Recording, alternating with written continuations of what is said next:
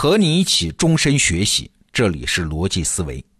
昨天啊，我们讲一个国家或者是一个组织，它汲取资源的方式不同，就会导致不同的社会形态和文化风格。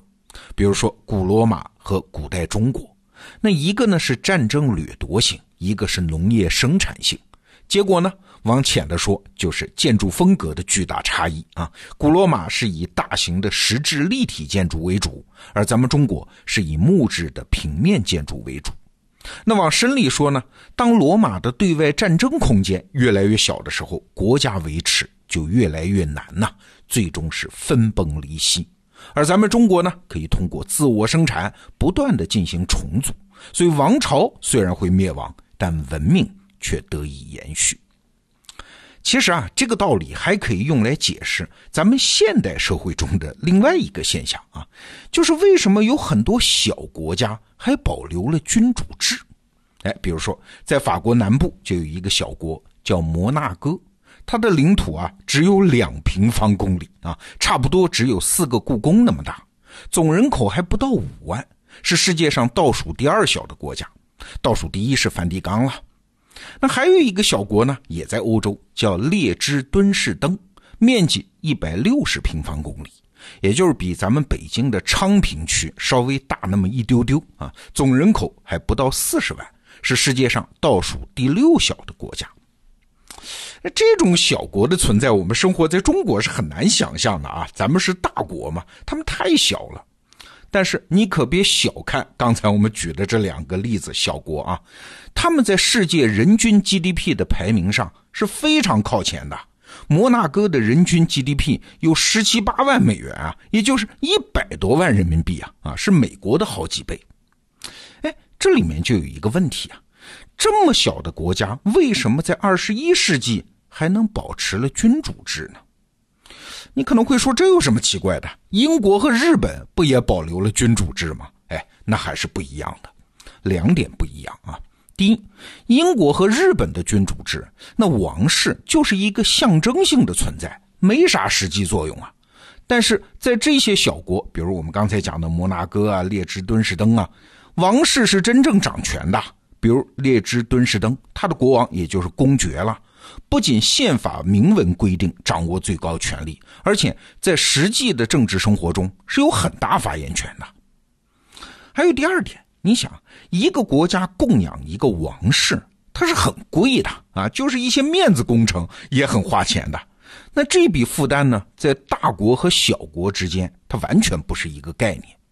你像英国，那是大国，每人每年出六十五个便士。就把王室给养了啊，就是扔俩钢镚就可以啊。那王室对于英国人来说，它不仅不是负担，而且还是品牌资产嘛。你看，英国王子什么谈恋爱啦、举办婚礼啦、生个小王子啦，都是大新闻，甚至还能给英国创造旅游和广告的收入。这就是大国的强项啊。但是你像摩纳哥，那是个小国啊。虽然我们刚才说人均 GDP 世界第一。但是它的 GDP 的总量还是小嘛？但是你看它国内的财产构成啊，仅仅摩纳哥国王一个人的财产就占到全年 GDP 六分之一到十分之一啊，更别说其他整个王室的财产。那你要这么算的话，摩纳哥人供养王室的负担是远远高过英国的。列支敦士登也是如此。可是我们看呢，摩纳哥人不仅对王室没有不满，而且呢，好像民众和王室的关系还不错啊。国王要是不结婚不生孩子，全国人民还替他着急嘞。那你往深想一步，还有一个问题也很奇怪。我们都知道啊，欧洲从那种遍地小国的中世纪到现在，合并重组是地缘政治演化的主流啊。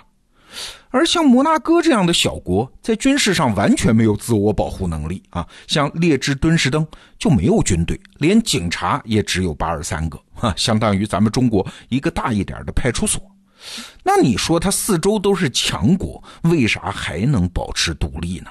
要知道，在历史上，欧洲那帮子强国可不是什么善男信女啊，像波兰前后被瓜分过三次。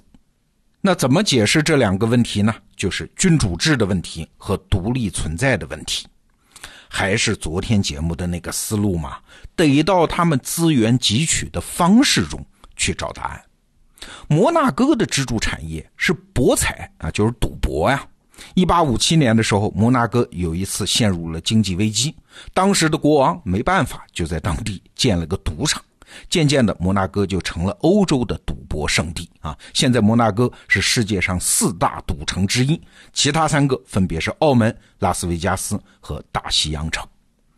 那列支敦士登呢，也差不多。它的支柱产业是啥？是邮票业啊，不是我们普通寄信的那种邮票，而是很多收藏性质的邮票。列支敦士登的邮票业发达到什么程度呢？哎，一版设计精良的邮票，从生产到售卖，最快可以不超过一个小时，很发达的。那你说和其他产业相比，这赌博业和邮票业有什么特殊的地方吗？哎，还真有。赌博和邮票啊，都是有很高利润的产业啊。你想，邮票就是一张小纸嘛，它卖那么多钱，而且还有一点，它赚的是外国人的钱。像摩纳哥当地的法律就规定啊，本国人是不能进赌场的。邮票也是，那么小的国家生产那么多邮票，当然主要是卖向国外的。哎，这么一来啊，国民和王室的关系就变了。比如说英国，英国女王花一分钱都是英国人纳税的一部分啊，不管是多是少，英国女王和英国人的关系都是零和博弈。是从我赚的钱当中拿出一部分去给你王室花，但是摩纳哥和列支敦士登就不一样，他们是国王和国民一起赚外国人的钱，然后大家一起坐下来好好商量，好好分嘛。你想啊，这种模式虽然里面也有那种此消彼长的关系，但是从我已经有的里面抠出一部分来交给你们王室，和我们赚了钱你多拿点，我少拿点。这在感受上是很不一样的，更何况啊，这些国家老百姓数量很少，国家又很富裕，这些钱足够分了啊。所以这些国家在经济上的这些特征，就决定了他们的公民愿意让王室继续存在啊。这就是君主制为什么一直存留到今天的很重要的原因。我们前面还提了一个问题。这些小国在战乱那么多、吞并那么多的欧洲，他为啥还能保持独立呢？哎，这个问题还是要在他们的经济形态上找答案。如果他们干的是任何形式的实体产业啊，什么制造业、能源业，他就必须依赖协作网络。这对国家政治来说可不见得是啥好事啊。经济联系强的两个地区，就很容易在政治上被统一起来。它有内在的需求啊，比如德国，德国在中世纪的时候，那也是处于四分五裂的状态。但是这一些地区的主要产业是钢铁业和手工制造业，这类产业呢，你想，第一，它需要依赖资源产地吧，比如说煤和铁；第二，需要依赖巨大的消费市场吧，比如钢铁业，那就是供给手工制造业的，而手工制造业又要把产品卖给广大的农村地区。所以啊，这些产业中心总是和周边地区存在着密切的联系，那他们被统一到一起，从经济上讲就是顺理成章的事儿啊。只不过政治家、军事家把活干了而已。但是我们刚才讲的这两个国家呢，赌博业、邮票业就不一样啊。在业务上，摩纳哥对任何一个国家他都不依赖。赌场嘛，你美国人不来赌，法国人会来；法国人不来赌，还有英国人呢。那同样也没有哪个国家对列支敦士登的邮票有什么刚需，那就是个消遣，就是个收藏，有就有，没有就算了。所以大家可以是各取所需，相安无事。更重要的一点啊。如果你的领土上到处都是什么矿山呐、工厂啊，那占有你的领土是有实际收益的。但是如果你对赌城摩纳哥搞军事占领，那很可能赌城就毁了，游客就不来了，你什么也捞不到啊。所以大国对这样的小国没啥兴趣。哎，所以正是因为赌博业和邮票业对周边经济环境的那个嵌入程度不深，所以。他才能保持自己的独立性。那君主制在今天的世界政治当中已经没有什么合理性了啊！但是为什么在特定情况下它还能存活下来呢？哎我们从今天的话题中可以得到的启发是：任何长久的、安全的、独立的存在，都取决于两点。第一，你和环境要始终保持那种正和博弈的关系啊，不能你多一点，别人就必然少一点。那第二呢，你真正可以依赖的，其实不是那些有形的、脱离了你仍然可以存在的资源，而是那些离开你就不转、和你一体的资源，比如说品牌资产，还有我们的创造力等等等等。好，今天的内容就到这儿，我们明天见。Thank you.